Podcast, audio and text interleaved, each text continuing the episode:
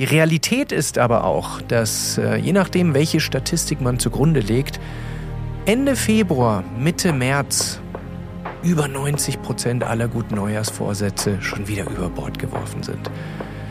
Die Frage ist, warum ist das so? Letztendlich ist eine neue Gewohnheit oder eine Verhaltensänderung äh, aus physiologischer, aus neurophysiologischer Sicht nichts anderes als ein Lernvorgang. Und es gibt vier Phasen, ähm, wie ähm, der Mensch lernt. Falscher Ehrgeiz an dieser Stelle und Ungeduld sind die größten Feinde von, äh, von erfolgreichen, nachhaltigen Routinen. Und es gibt immer eine kleinste Version, die quasi keine Disziplin, keine Willenskraft und damit keine Friktion, also keinen äh, kein Gegenwind auslöst. Denn eins muss uns klar sein, der Schritt von null, also etwas nicht tun, zu eins ist einmal tun, ist... Hey, Chris Sorell hier und das ist dein Podcast über das Auf und Ab des Lebens.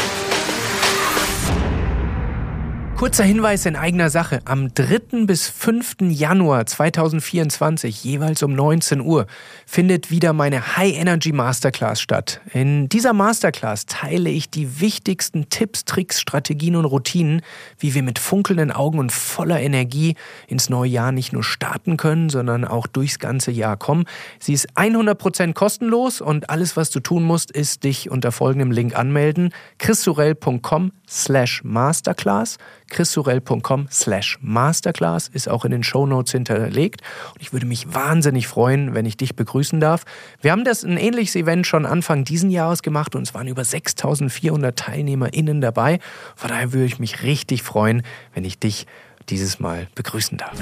Herzlich willkommen zur letzten Episode vom Auf und Ab Podcast im Jahr 2023. Viele Menschen nutzen den Jahreswechsel, um zu reflektieren, wie ihr bisheriges Jahr gelaufen ist und ähm, ja, was sie im neuen Jahr anders ähm, und äh, besser machen wollen. Und äh, daraus resultieren dann die äh, äh ganz berühmten guten Neujahrsvorsätze, die die verschiedensten Ausprägungen haben. Manche nehmen sich vor, mehr Sport zu machen, andere wollen äh, abnehmen oder weniger essen oder besser essen, wieder andere wollen mit Meditieren anfangen oder Yoga anfangen oder weniger arbeiten, manche wollen mehr arbeiten, die diversesten äh, Ziele und äh, Wünsche. Die Realität ist aber auch, dass äh, je nachdem, welche Statistik man zugrunde legt, Ende Februar, Mitte März über 90 Prozent aller guten Neujahrsvorsätze schon wieder über Bord geworfen sind. Die Frage ist, warum ist das so? Und ähm, die Antwort ist auf einer konzeptionellen äh, Ebene sehr, sehr einfach. Denn die meisten äh, Neujahrsvorsätze sind konzeptionell falsch aufgesetzt. Sie ignorieren, wie unser Gehirn tatsächlich funktioniert. Und was das genau heißt, wie unser Gehirn funktioniert und welche bessere Alternative wir äh, nutzen können, um voller Energie ins neue Jahr 2024 zu starten und nicht nur zu starten, sondern wirklich über Wochen, Monate und auch Jahre diese guten Gewohnheiten für uns äh, beizubehalten das werden wir in der heutigen Episode besprechen. Und die gute Information ist, es geht nicht um Disziplin, um Willenskraft, um Durchkämpfen, sondern wir werden eine Methode kennenlernen, wie wir ähm, genau diese Gewohnheiten mit Leichtigkeit, mit Rückenwind, mit Momentum auf Autopilot äh, kreieren können. Und wenn wir uns mal ansehen, wie so typische Neujahrsvorsätze aussehen, dann ähm, ist ein ganz klares Manko äh, von diesen Vorsätzen, dass sie immer zu unspezifisch formuliert sind. Ich lese immer wieder von Menschen, die mir ihre Vorsätze zeigen. Da steht dann zum Beispiel tatsächlich mehr Sport machen. Aber was ist mehr Sport machen? Ähm, es ist zu unspezifisch. Wir werden gleich äh, sehen, wie äh, unser Gehirn es besser versteht, äh, solche Dinge zu tun. Und der noch größere Kritikpunkt oder das größere Problem ist, dass die meisten Menschen viel zu ambitionierte Neujahrsvorsätze formulieren. Sie sind inspiriert oder motiviert. Viele nutzen diesen Datumswechsel. Ist ja eigentlich nur ein fiktiver Wechsel, nur weil ein Datum wechselt. Aber viele nehmen das als Kickoff, als, als äh, neuen Ansporn, als Motivation, um äh, Dinge zu ändern. Ähm, Aber ähm, diese Inspiration, diese Motivation hat eine sehr kurze Halbwertszeit. Und wenn wir uns darauf verlassen, wenn wir also Dinge nur zwei, drei, vier Wochen machen, wo wir top motiviert sind, wo wir aus dem Urlaub kommen, noch gut erholt sind, dann äh, können wir die Uhr danach stellen, dass das äh, Dinge sind, äh, die letztendlich auch äh, dann wegbrechen. Denn immer wenn wir uns auf Willenskraft, auf Disziplin äh, verlassen, dann ist das Risiko hoch, dass wir es nicht schaffen. Denn diese, äh, diese Ressourcen sind sehr, sehr endlich, das heißt sehr, sehr begrenzt.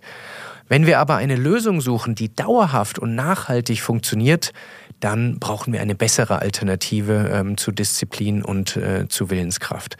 Und diese bessere Alternative, die äh, werden wir heute kennenlernen. Das ist der sogenannte Autopilot.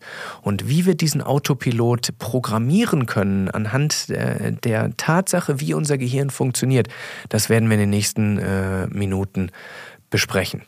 Bevor wir dazu kommen, äh, möchte ich äh, mit euch äh, ein Konzept, was hier sehr, sehr gut passt, äh, kurz durchgehen. Und zwar wie äh, kennenlernen, wie wir als Menschen lernen. Und lernen jetzt nicht im Sinne von Vokabeln lernen, da gilt es auch, aber letztendlich ist eine neue Gewohnheit oder eine Verhaltensänderung äh, aus physiologischer, aus neurophysiologischer Sicht nichts anderes als ein Lernvorgang.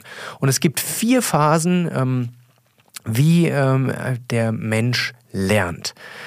Phase 1 ist die sogenannte unbewusste Inkompetenz. Das heißt, man hat irgendeine Art von Verhalten und man kriegt eine neue Information. Es kann ein Buch sein, was man gelesen hat, ein Vortrag, den man gehört hat, ein Film, den man gesehen hat oder äh, was auch immer, wo einem bewusst wird, dass man etwas, äh, wie man es gerade macht, vielleicht nicht die beste Art ist, ähm, es zu tun.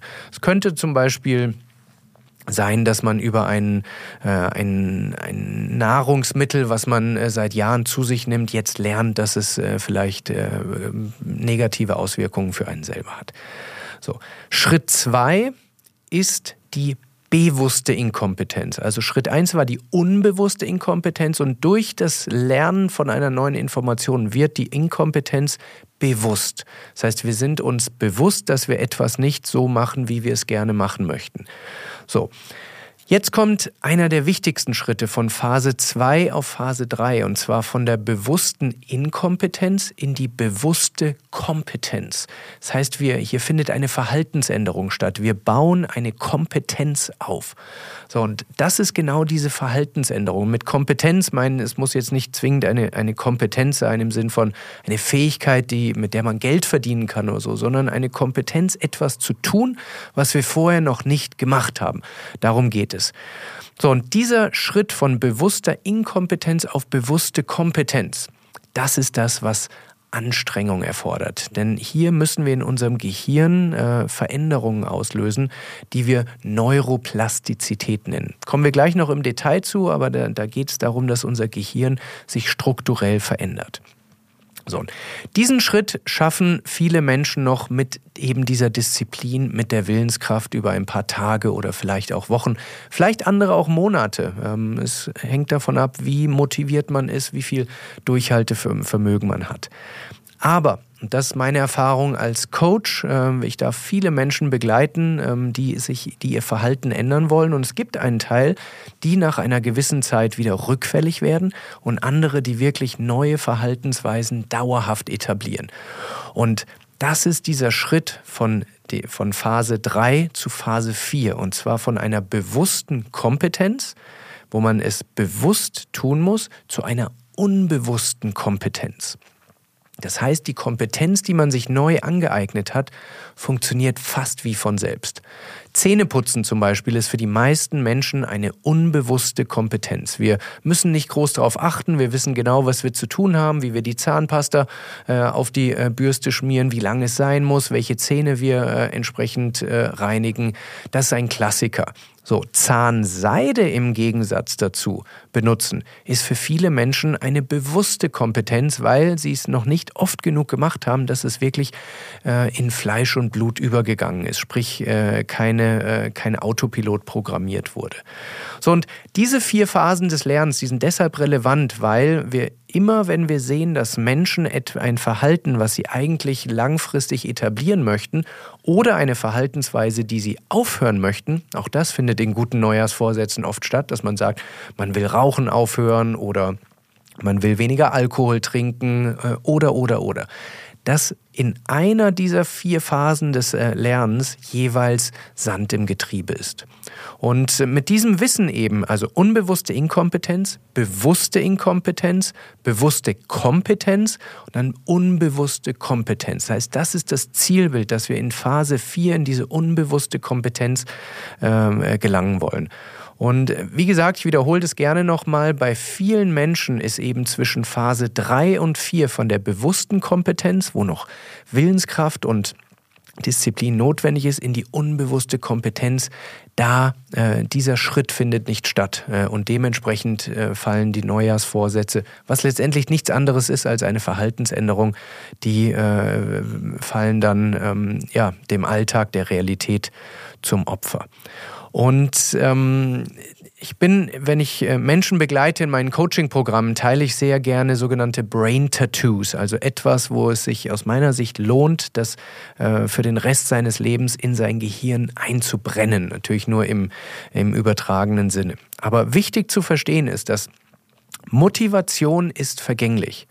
Gewohnheiten sind von Dauer. Ich wiederhole das nochmal. Motivation ist vergänglich, Gewohnheiten sind von Dauer. Deshalb ist es essentiell, dass wir uns eben nicht auf diese Motivation verlassen.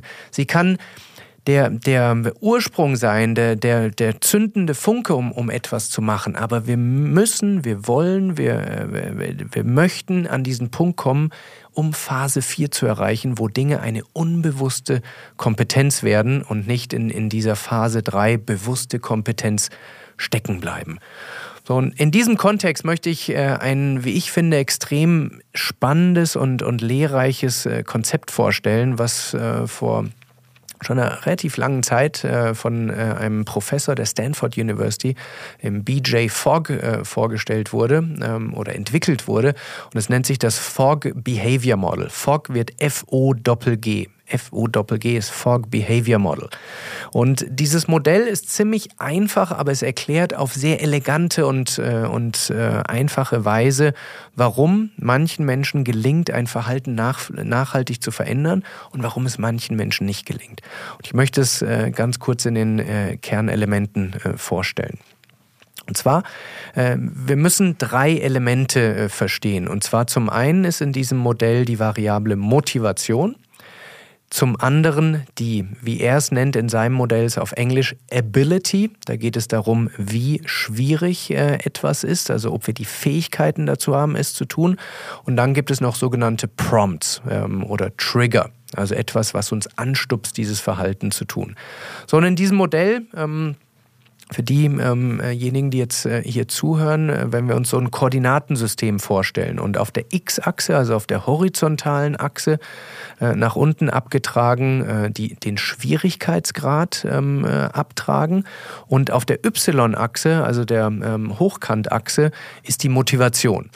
Und im Nullpunkt sozusagen ist etwas auf der X-Achse etwas schwierig zu tun, also wie er es nennt, hard to do ähm, und die Motivation niedrig. Also die Motivationsachse ist von niedrig aufsteigend nach hoch äh, abgetragen und diese Fähigkeitsachse, diese Schwierigkeitsachse startet mit schwer zu tun und wird einfacher, wenn wir äh, weiter nach rechts wandern.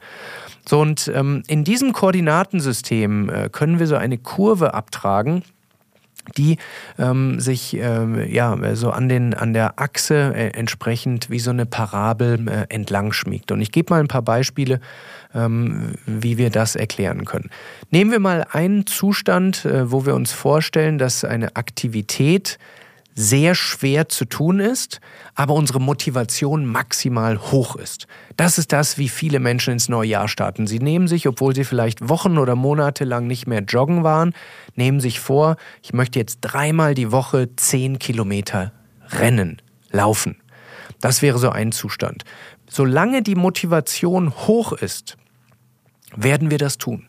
Das kann in der ersten Woche sein, das kann in der zweiten Woche sein, das kann auch in der vierten Woche noch sein. Aber irgendwann wird der Punkt kommen, wo die Motivation nachlässt, diese, diese Aktivität aber trotzdem noch hart äh, für diese Menschen ist, weil sie einfach lange nicht äh, so, so viel und so intensiv gelaufen sind und es sehr anstrengend ist. Ähm, und das führt irgendwann zu dem Punkt, wo ähm, quasi der Zustand unter dieser Kurve ist, äh, die äh, BJ Fogg als die Activity Line bezeichnet. Also alle Zustände, die über dieser Linie sind, werden erfolgreich äh, erledigt. Und sobald ein Zustand unter diese Activity Line geht, ähm, findet keine Aktivität mehr statt. Und das wäre dieser Zustand, wenn man in Woche drei oder vier ähm, zum Beispiel sagt, okay, die Neujahrsmotivation, die ist verflogen, das Leben hat wieder seinen alten Trott erreicht, aber das Ziel ist nach wie vor dreimal die Woche zehn Kilometer laufen. Dann reicht die Motivation nicht mehr aus, um dieses hohe Ziel tatsächlich regelmäßig durchzuführen. Das heißt, man lässt die erste Trainingseinheit ausfallen, man ähm, ist enttäuscht, dass man äh, seinen Neujahrsvorsatz schon gebrochen hat, man lässt vielleicht die zweite fallen, man geht da vielleicht nochmal ein drittes Mal laufen, aber man ist aus dem Rhythmus, man hat seine Vorsätze ja nicht mehr wirklich erfüllt und auf einmal ist äh, dieser gute Vorsatz weggebrochen. Und Deshalb hier ein weiteres Brain Tattoo für euch Leute. Eine neue Gewohnheit, Neujahrsvorsatz, wie auch immer wir das nennen wollen, sollte sich niemals wie eine Hürde anfühlen und es sollte niemals anstrengend sein. Das mag manche von euch jetzt äh, vielleicht äh, überraschen, denn äh, manche stehen auch drauf, sich so ein bisschen zu challengen und zu sagen, okay, am äh, Anfang des Jahres äh, möchte ich Hürden überwinden. Und das kann man machen, das ist eine andere Zielsetzung. Wenn man auf diesen äh, Challenge-Charakter steht, dann kann man das tun. Aber für Dinge, die man wirklich langfristig etablieren möchte, ist meine ganz, ganz dringende Empfehlung, dass wir die Gewohnheit so ausgestalten, dass sie sich eben nicht wie eine Hürde und nicht anstrengend anfühlt. Das hieße in diesem Fall jetzt, dass wir ähm, zum Beispiel gucken, äh, dass wir eine, eine Ausprägung dieser, äh, dieses Neujahrsvorsatzes finden, der deutlich einfacher ist. Das heißt, von dreimal die Woche zehn Kilometer wäre ein viel sinnvollerer Schritt, dass wir zum Beispiel sagen, okay, wir gucken jetzt, dass wir einmal die Woche fünf Kilometer laufen. Das ist jetzt nur gegriffen. Es kommt vom, hängt aufs Fitness, äh, hängt vom Fitnesslevel der Person ab und von vielen anderen äh, Parametern. Aber die Idee muss klar sein. Das heißt, wenn die Motivation niedrig ist, dann sollten wir eine Ausprägung äh, dieser Gewohnheit festlegen, sodass wir selbst ohne Motivation, ohne Disziplin, ohne Willenskraft es trotzdem angehen und tun. Und ich habe viele KlientInnen, ähm, denen ich empfehle, äh, zum Beispiel, äh, wenn sie wirklich wieder anfangen wollen zu joggen, einfach mal die Schuhe anzuziehen, so abgedroschen es klingt, und ein, zweimal um den Block zu laufen und dann war es das erstmal. Das ist Schritt eins von einer neuen Gewohnheit. Das heißt, wir wollen eine Version äh, finden, ich nenne es immer die 10 Sekunden Mini-Version, also die kleinstmögliche Einheit, die in die richtige Richtung äh, für diese Gewohnheit führt. Das heißt nicht, dass wir da stehen bleiben, ähm, aber wir haben keine Eile. Wir müssen nicht ungeduldig sein, sondern es geht darum, diese Gewohnheiten so behutsam aufzubauen, dass wir in der Abwesenheit von Disziplin, wenn wir sehr gestresst sind, wenn wir keine Motivation haben, es trotzdem noch tun. Wir wollen im Momentum bleiben. Wir wollen in äh, Bewegung bleiben.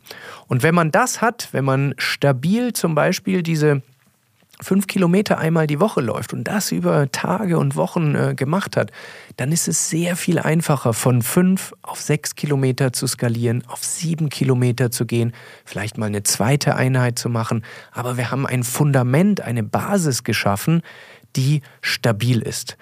Und der größte, die größte Gefahr oder den größten Fehler, den ich immer wieder sehe, ist, dass Menschen sich eine, ein zu ambitioniertes Ziel setzen und dabei ungeduldig vorgehen. Wie gesagt, das heißt nicht, dass man ein Ziel, was irgendwo in der Zukunft ist, definieren kann, dass man sagt, okay, ich möchte, und das ist auch nur gegriffen jetzt an, äh, für dieses Beispiel, ich möchte in 18 Monaten Marathon laufen. Ist alles gut, kann man definieren, wenn man das möchte, Wichtig ist aber, dass wir nicht die ersten Schritte schon zu hoch äh, ansetzen.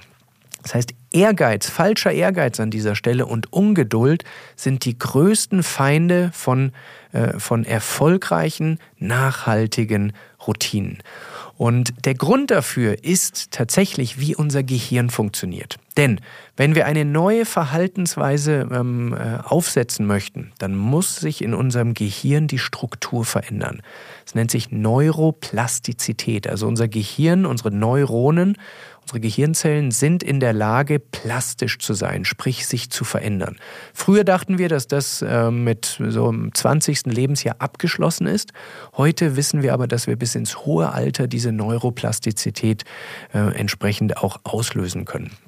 Und wenn wir äh, jetzt eine neue Gewohnheit kreieren wollen, dann müssen wir ähm, Wiederholungen kreieren. Äh, und immer wenn wir jetzt, um in dem Beispiel zu bleiben, uns die Laufschuhe anziehen und loslaufen, egal wie lang, egal wie intensiv, dann entsteht Neuroplastizität, sprich wir verknüpfen äh, neue äh, Verbindungen in unserem Gehirn. Und je einfacher wir uns diesen Start machen, das sprich diese Neuroplastizität, die Gewohnheit erstmal lostritt, desto stabiler wird es hinterlegt. Denn wenn wir jedes Mal schon die maximale Anstrengung äh, kreieren, dann ist die Gefahr groß, dass wir eben nicht auf die notwendigen äh, Wiederholungen kommen. Und um dieses, dieses Wissen, und wir könnten da jetzt sehr viel tiefer einsteigen, das werden wir in einer der nächsten Episoden nächstes Jahr mal machen, tief ins Thema Neuroplastizität, das ist ein wahnsinnig faszinierendes Thema. Aber für jetzt reicht es aus, zu wissen, dass wir uns die einfachste Variante aussuchen sollten, um diese Basis zu schaffen, um dieses Momentum zu kreieren. Das heißt, was ich Menschen empfehle, die sich wirklich stabil und nachhaltig im Verhalten verändern möchten, ist, nicht gute Neujahrsvorsätze, die auf dem Papier schön klingen, die man äh, im Bekanntenkreis rumerzählen kann und alle sagen, wow, das sind ja tolle äh, Ziele, sondern dass wir in sogenannten Micro-Habits denken. Das heißt, ganz kleine Schritte aneinandersetzen, um diese Neuroplastizität stabil zu verankern und sie dann Schritt für Schritt aufzubauen. Ich habe es in einem anderen Podcast äh, schon mal äh, erwähnt. Ich mache seit mittlerweile, glaube ich, um die sieben Jahre mindestens eine Liegestütze am Tag. Und zwar immer. Egal, ob ich müde bin, ob ich gestresst bin, ob ich krank bin. Und das ist kein Aufruf, krank Sport zu machen, in keinster Weise. Aber diese eine Liegestütze mache ich einfach immer. Das heißt, das ist so stark verankert in, in meinem Gehirn, auf den Boden zu gehen und einmal hoch und runter zu pumpen. Es gibt ganz viele Tage, wo ich deutlich mehr mache. Mal 20, mal 30, mal 50. Es gibt auch Tage, wo ich 100 Liegestützen mache. Aber es gibt nie einen Tag, wo ich weniger mache. Und was für eine Liegestütze gilt, können wir für jede Verhaltensänderung definieren. Es gibt immer eine kleinste Version, die quasi keine Disziplin, keine Willenskraft und damit keine Friktion, also keinen äh, kein Gegenwind auslöst. Denn eins muss uns klar sein, der Schritt von null, also etwas nicht tun, zu eins, es einmal tun, ist der schwierigste. Wenn wir diesen Schritt stabil etabliert haben, sprich über Gehirnzellen verankert haben, dann ist der Schritt von 1 auf 2, von 2 auf 5, von 5 auf 10, von 10 auf 100 irgendwann, der ist so viel leichter weil wir die Basis geschaffen haben. Wenn Menschen aber von null sich sofort vornehmen, auf 100 zu gehen, dann ist so viel Disziplin, so viel Motivation, so viel Willenskraft notwendig, dass die Wahrscheinlichkeit, dass sie irgendwann auf dem Weg abbrechen und scheitern, sehr, sehr hoch. Deshalb ist meine, meine große Empfehlung und mein Wunsch, dass ihr nicht dieses Jahr äh, wieder den gleichen Fehler macht, wie viele von euch schon Jahr ein, Jahr aus gemacht haben und sagen, ja, diesmal werde ich noch härter zu mir sein und noch disziplinierter. Wir wollen doch nicht hart zu uns sein. Wir wollen so leben, dass es Spaß macht, dass es Freude macht und dass wir Verhalten, unser Verhalten in die Richtung verändern, wo wir glauben, wo es uns gut tut und wo wir glücklicher sind. Deshalb an der Idee, das Jahresende zu nutzen, um zu reflektieren, was ist gut gelaufen, was hat mich glücklich gemacht, was hat mich unglücklich gemacht, ist gar nichts auszusetzen. Bitte macht das. Aber mündet bitte nicht in diesen Maximalforderungen, sofort das Zielbild aufzuschreiben und zu sagen, das ist meine neue Gewohnheit ab äh, ja, 1.1., sondern definiert es als ein Mittelfristziel, gerne mit einem festen Datum, ähm, aber guckt, dass ihr mit der kleinsten Version dieser Verhaltensänderung, die denkbar ist, startet und das ein paar Tage macht. Und wenn das stabil sitzt, dann könnt ihr die nächste Schippe drauflegen und die nächste und die nächste. Wir haben Zeit, wir müssen nicht ungeduldig sein. Und in diesem Kontext noch äh, ein, ein wichtiger Mythos, den ich, den ich hier nochmal aufgreifen äh, möchte. Es wabert immer wieder durch die... Ähm, durch die Literatur, dass es 21 Tage dauert, um ein neues Verhalten äh, zu etablieren. Diese Zahl, mal liest man 66 Tage, mal 21 Tage, aber es ist immer eine fixe Zahl drin. Und mittlerweile ist die Wissenschaft sehr, sehr klar, dass das falsch ist. Denn wir können nicht für alle Personen, für alle Altersklassen, für alle ähm, mentalen Zustände, äh, für jedes Stresslevel, für jede Gewohnheit eine einzige Zahl definieren. Das Thema ist deutlich komplexer. Es hängt, wie gesagt, davon ab, wie viel Fokus man auf eine Sache hat, ähm, wie viele Gewohnheiten man sich sonst äh, vornimmt, wie gerade ähm, ja, das mentale Setup, die, die Neurotransmitter, der Cocktail im äh, Kopf ist, um überhaupt Neuroplastizität auszulösen. Es hängt davon ab, wie emotional man involviert ist und, und, und, und. und. Es gibt sehr, sehr viele Variablen, die auf diese äh, Fragestellung entsprechend einzahlen. Und deshalb äh, in unseren Coachings, wo es ja primär um Verhaltensänderungen geht, halten wir uns nicht an dieser einen Zahl fest, sondern wir haben ein System eingebaut, wo wir äh, in zwei Phasen arbeiten. Das heißt, in Phase 1 äh, probieren wir eine Verhaltensweise zu etablieren. Ähm, je nachdem, ähm, um welches Verhalten sich äh, handelt, dann äh, längere oder kürzere Phasen. Und dann haben wir eine zweite Phase, wo wir überprüfen über ein, eine, eine bestimmte Methode, ob dieses Verhalten schon neuroplastisch in Fleisch und Blut untechnisch gesprochen übergegangen ist oder ob es eben noch nicht so weit ist. Wie gesagt, es hängt nicht an einer Tagesanzahl, sondern es hängt am eigenen Verhalten. Und deshalb möchte ich alle, die sich mit Gewohnheitsetablierung beschäftigen, dringend empfehlen, sich von so einer einstarren Zahl äh, zu verabschieden, sondern wirklich Methoden anzuwenden, wie wir äh, das Ganze für die einzelne Person ähm, individuell äh, überprüfen und dann auch feintunen können.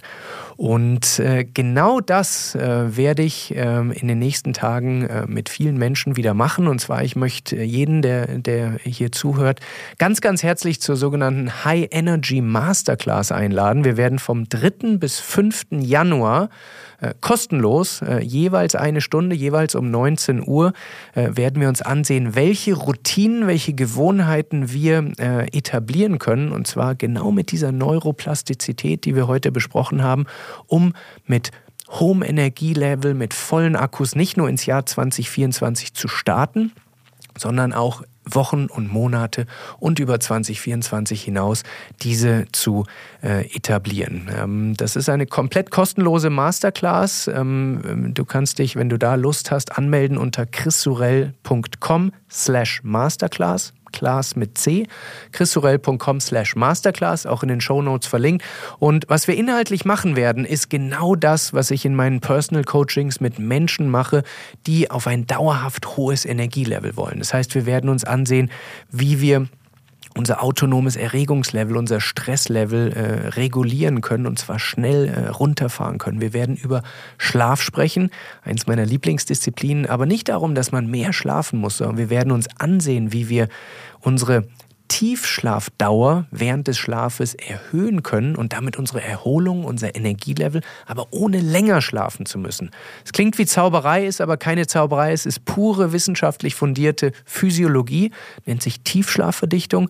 Wir werden darüber hinaus über das Thema Ernährung belichten und gucken, wie Menschen, die sehr gestresst sind, die Nährstoffe ihrem Körper zuführen können, damit wir auf einem hohen Energielevel funktionieren. Wir werden über nachhaltige Gewohnheitsveränderungen sprechen, sprich dem das, was wir jetzt angerissen haben, noch viel stärker äh, detaillieren und noch vieles mehr.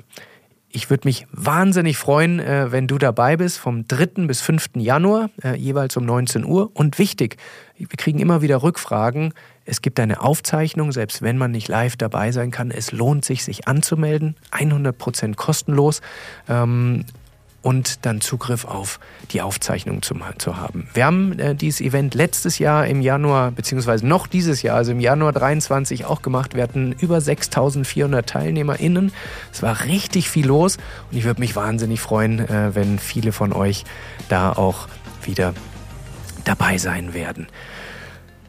Das war die letzte Episode fürs heutige, für dieses Jahr, für 2023. Ich möchte mich bei allen regelmäßigen HörerInnen, bei allen, die heute das erste Mal dabei waren, von Herzen bedanken. Es war so ein tolles Jahr. Wir haben tolle Gäste begrüßen dürfen. Wir haben tolle Episoden gemacht. Wir haben gemeinsam äh, viel lernen dürfen. Äh, und ich möchte mich für euer Feedback, für eure Unterstützung, äh, für alles bedanken. Äh, wenn ihr es noch nicht gemacht habt und den Auf und Ab Podcast regelmäßig hören möchtet, würde ich mich freuen, wenn ihr auf Apple und oder Spotify den Podcast abonniert, eine bis zu 5 Sterne Bewertung hinterlasst und auf YouTube in die Kommentare gerne Feedback gebt, Gästevorschläge, Themenvorschläge oder sonst irgendwas, was euch auf dem Herzen liegt. Ich wünsche euch einen wunderschönen Rutsch in ein Jahr 2024.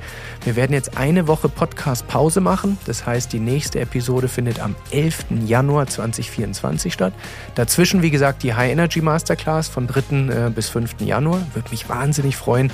Alle, die hier zuhören, äh, da ähm, zu begrüßen, denn wenn ich das so sagen darf, es gibt keinen Grund, da nicht mitzumachen. Es ist kostenlos und es sind wirklich wertvolle Tipps, um mit einem hohen Energielevel durch stressige Zeiten durch das Jahr 2024 zu gehen. Und bis dahin wünsche ich euch einen guten Rutsch und genießt das Auf und Ab eures Lebens.